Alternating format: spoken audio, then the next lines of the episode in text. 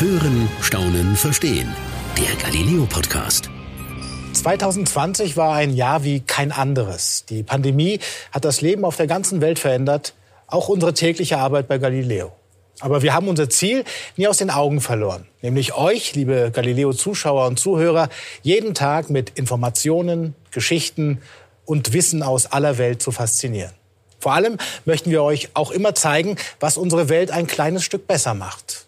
Und überall, wo wir hingehen, treffen wir auf Menschen, die mit viel Leidenschaft und Herzblut an ihren Ideen arbeiten. Sie sind oft sehr inspirierend, ihre Geschichten machen Mut und das möchten wir euch heute für das nächste Jahr mitgeben. Mutmacher für 2021. Ja, also meine liebste Mutmachergeschichte, die spielt in der Schweiz, genauer gesagt in Zürich. Und da gibt es einen jungen Mann namens Michel Fornasier. Und dessen Geschichte ist wirklich extrem inspirierend. Ihr werdet gleich auch verstehen, warum. Aber zusätzlich ist er auch noch ein echter Superheld. Und zwar nicht nur im übertragenen Sinne, sondern auch ganz real. Denn normalerweise, da sieht Michel aus wie du und ich, aber ab und zu schlüpft er auch in ein echtes Heldenkostüm. Also langer Mantel, mega Muckis unter dem Superheldenanzug und dann wird aus Michel der Bionic Man. Wie eine Verwandlung. Also es ist wie mein Alter Ego, wie der Superman jetzt ja auch Ken Clark und dann Superman, auch der Batman hat ja zwei Identitäten und es ist wirklich so fast ein metaphysischer Moment. Ja, warum verkleidet sich ein erwachsener Mann als Superheld, fragt man sich natürlich und die Antwort, die hat etwas mit Michels rechter Hand zu tun. Der 41-jährige Schweizer ist nämlich ohne rechte Hand zur Welt gekommen. Dieses Phänomen nennt sich Dysmelie. Das ist eine Fehlbildung von Gliedmaßen. Die Ursachen dafür, die sind in den meisten Fällen unbekannt und es ist auch gar nicht mal so selten, wie man vielleicht denkt. Alleine bei uns in Deutschland sind rund 90.000 Menschen von solchen Fehlbildungen betroffen und Michel sagt, dass ihn das früher auch ziemlich belastet hat, aber er hat sein ich sag mal, vermeintliches Handicap in seine Stärke verwandelt. Denn jetzt trägt er eine hochmoderne Handprothese im Wert von rund 55.000 Euro. Die sieht ziemlich spacig aus und deshalb nennt er sich auch Bionic Man. Es war mir unangenehm, es war mir peinlich, äh, ohne rechte Hand auf die Welt gekommen zu sein. Und äh, ich habe mich durch diese Handprothese auch öffnen können, weil das jetzt innovativ aussieht. Ein bisschen Science-Fiction-mäßig und die Leute auch ganz anders mit mir umgehen. Also der Blick ist nicht mehr so das Mitleidige und das ist ein sehr schönes Gefühl. Tja, aber Michel hat nicht nur sich selbst geholfen, nein, er will dieses Gefühl der Stärke auch weitergeben. Und das tut er durch seine eigene Stiftung, dessen Ziel es ist, möglichst vielen betroffenen Kindern eine neue Superheldenhand zu geben, also eine Hightech-Prothese. Und gleichzeitig hat er auch noch zusammen mit einem Freund eine Comic-Reihe entworfen, also Comicbücher, in denen er selbst, der Bionic Man, viele Abenteuer erlebt. Und das Ganze ist vor allem aber auch dazu da, den Kindern, die mit einem kleinen Handicap auf die Welt kommen, Selbstbewusstsein zu verschaffen. Und das klappt auch extrem gut. Vor gut sieben, acht Monaten hat mir ein Vater aus Hamburg geschrieben, der hat einen Sohn, der ist zehn Jahre alt und der hat keine linke Hand. Und der hat gesagt, er sei auf dem Pausenhof gewesen und da seien zwei Jungs, haben sich vor ihm aufgebaut und die haben dem Jungen gesagt, ja, aber du hast nur eine Hand und das ist eklig und du bist ein Krüppel, also ganz schlimm. Und dann hat sich dieser Junge vor sie hingestellt, ganz tapfer, ganz brave, wo notabene ein halber Kopf kleiner ist als die beiden und hat gesagt, ja, ich habe nur eine Hand aber der Bionic Man hat auch nur eine Hand und ist ein Superheld, also bin auch ich ein Superheld. Tja, und das ist doch wirklich eine Geschichte, die uns allen Mut machen kann fürs nächste Jahr. Dass es nämlich so inspirierende Menschen wie Michel Fornasier aus der Schweiz gibt, den Bionic Man, der seine vermeintliche Schwäche zu seiner großen Stärke gemacht hat. Und darauf, ja, kann er doch echt stolz sein, oder? Stolz vielleicht ist das falsche Wort, aber das macht mich sehr, sehr dankbar. Absolut dankbar, das machen zu dürfen und ähm, den Kindern auch Mut zu geben. Mut zu geben, zu sich selber zu stehen und dass sie auch cool sind auf ihre Art und jeder ist cool auf seine Art. Ja, und wir von Galileo sind stolz und froh, dass wir den coolen Bionic Man bei uns in der Show hatten.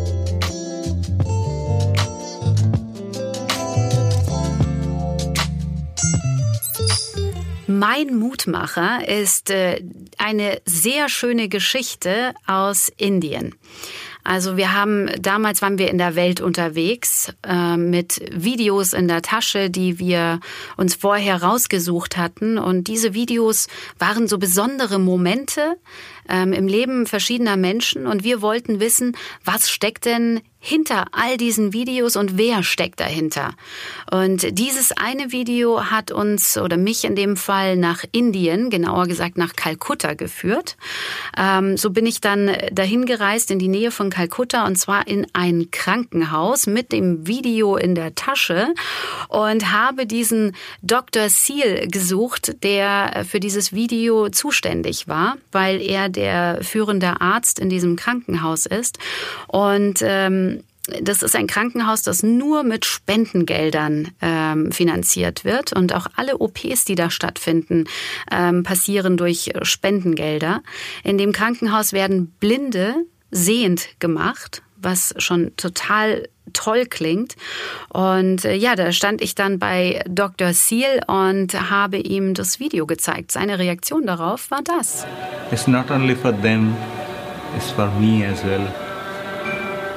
Maybe if I count how many children I have operated on, maybe it'll be more than thousand.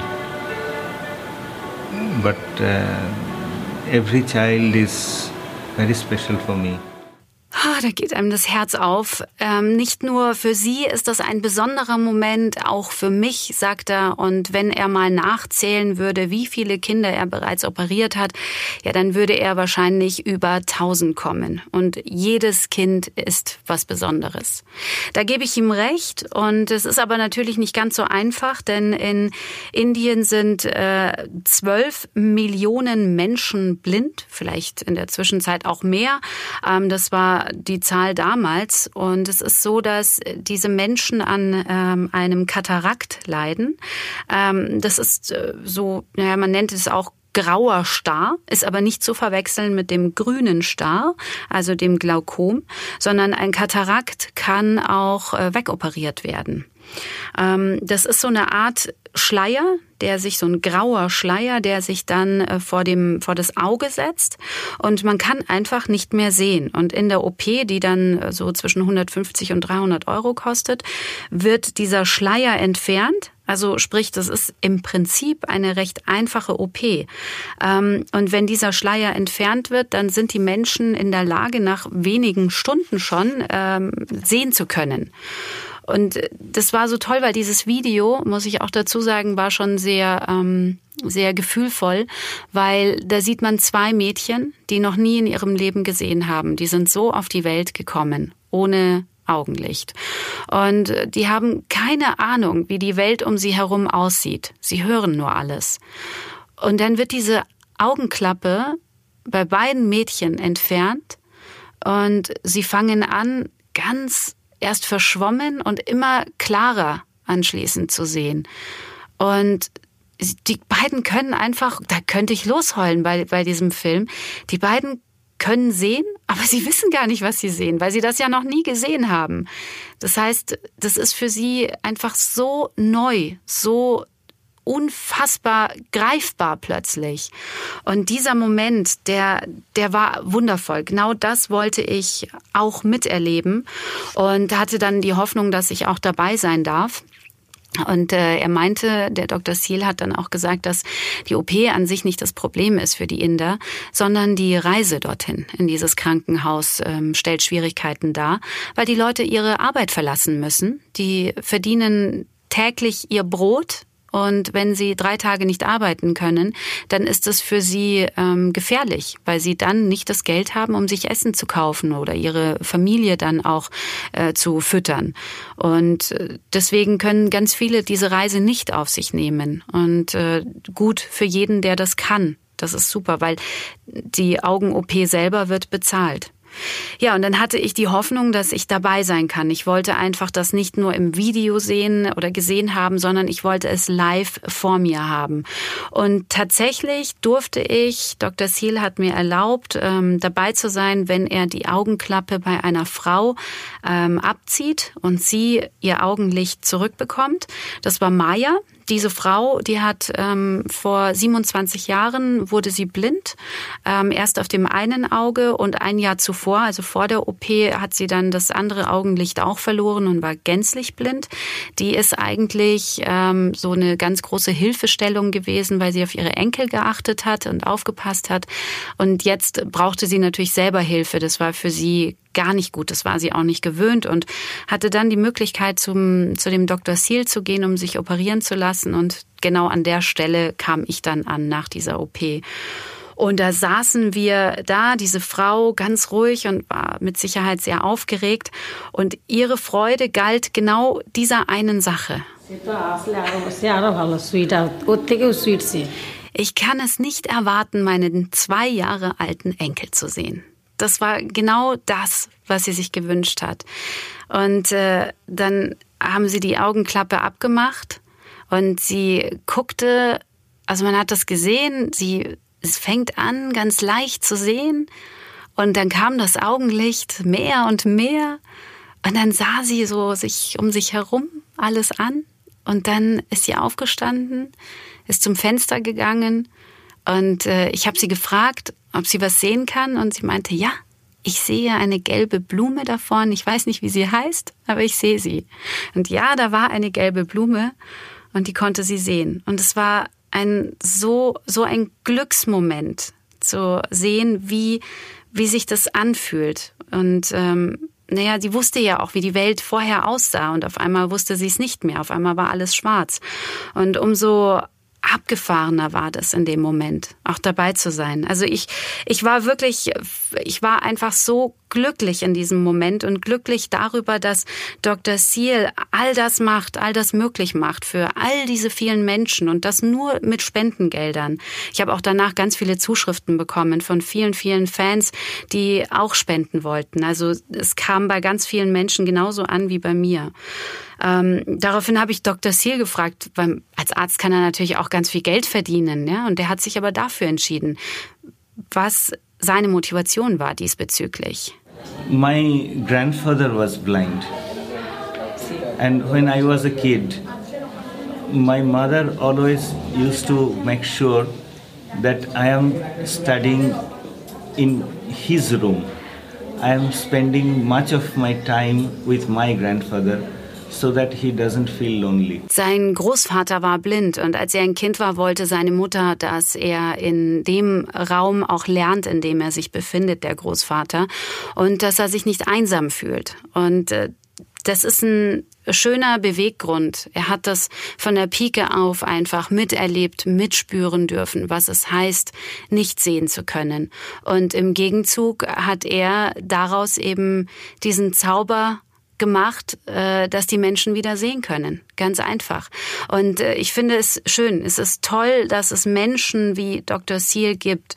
Und äh, ich finde, solange es Menschen wie ihn gibt, macht das irgendwie Mut, ähm, was unsere eigene Zukunft betrifft. Und ich finde, ähm, also mich motiviert es. Und wer weiß, vielleicht motiviert es ja den einen oder anderen auch etwas Gutes zu tun oder noch mehr Gutes zu tun. Es wäre doch ein schöner Vorsatz für 2021. Das waren nur zwei Geschichten über unzählige inspirierende Menschen, die wir bei Galileo vorgestellt haben. Es gibt noch viel, viel mehr zu erzählen und das werden wir auch weiter mit vollem Einsatz machen. Für euch. An dieser Stelle möchte ich mich bei euch bedanken für die vielen Jahre, in denen wir Teil eures Alltags sein durften. Und ich hoffe, wir hören und sehen uns auch in Zukunft. Im TV, online, auf YouTube oder jetzt auch hier im Podcast. Danke und ein gutes neues Jahr. Das war's für heute beim Galileo Podcast. Mehr von Galileo gibt's in der Galileo App, auf Galileo TV, in unserem YouTube-Kanal und natürlich täglich um 19.05 Uhr auf Pro 7.